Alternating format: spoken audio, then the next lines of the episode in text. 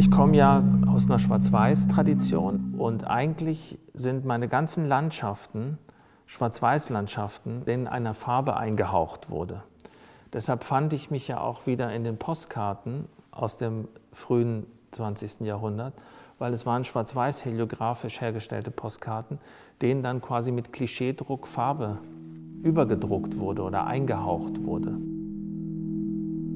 Elga Esser gehört zur jüngeren Generation der Schüler von Bernd Becher an der Düsseldorfer Kunstakademie. Bernd und Hila Becher stehen ja für einen dokumentierenden, für einen klassifizierenden Ansatz. Die Becher Schüler haben ja einen großen Schritt gemacht.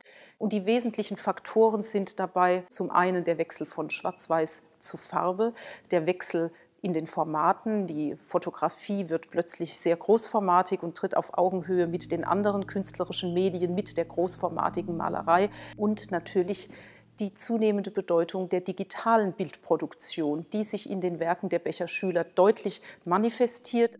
Anders bei Elgar Esser, der einen anderen Blick auf Fotografie, auf sein Medium und vor allem auf seine Geschichte und auf Geschichtlichkeit allgemein wirft.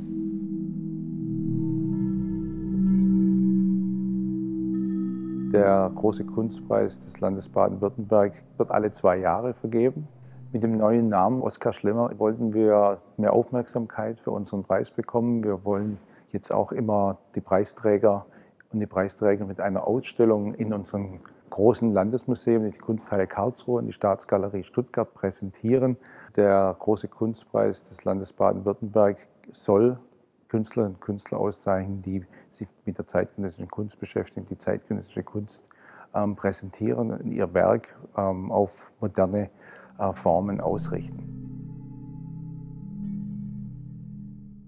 In der Romantik begann der Künstler, ging in die Wanderschaft und mit der Moderne ging die Kamera in die Wanderschaft. Es ging ja darum, ich war dort. Ja? Eigentlich was viele Kollegen bis heute in der Fotografie, ja? die reisen ja bis ja, äh, nach Kap Horn, um ein Foto zu machen, um zu sagen, ich war dort. Ja? Äh, ich mache ein Foto, das sieht aus wie Kap Horn, das ist aber in der Bretagne. Ja? Und äh, sieht haargenau aus wie Kap Horn, ja? Äh, auch im Sturm und so. Mir geht es ums Bild. Es ist eigentlich egal, wo es entstanden ist.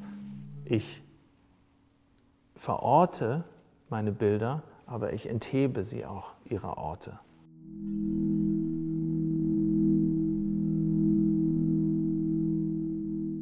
Die Ausstellung in der Kunsthalle findet in ganz unterschiedlichen Räumlichkeiten statt. Es gibt einen historischen Teil im Bau von Heinrich Hübsch im Altbau und es gibt den neueren Teil im äh, Gebäude von Heinz Mohl. Das sind sehr, sehr unterschiedliche Voraussetzungen, in denen die Kunst von Elgar Esser auch sehr unterschiedlich in Erscheinung tritt.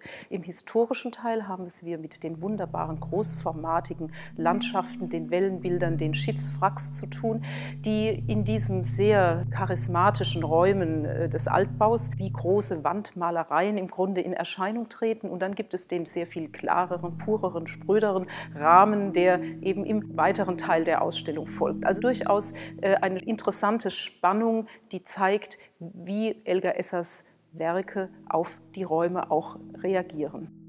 Ich wollte schon dem Betrachter und mir selbst die Möglichkeit geben, in dieser Landschaft nochmal zu stehen so, und sich auch zu verlieren.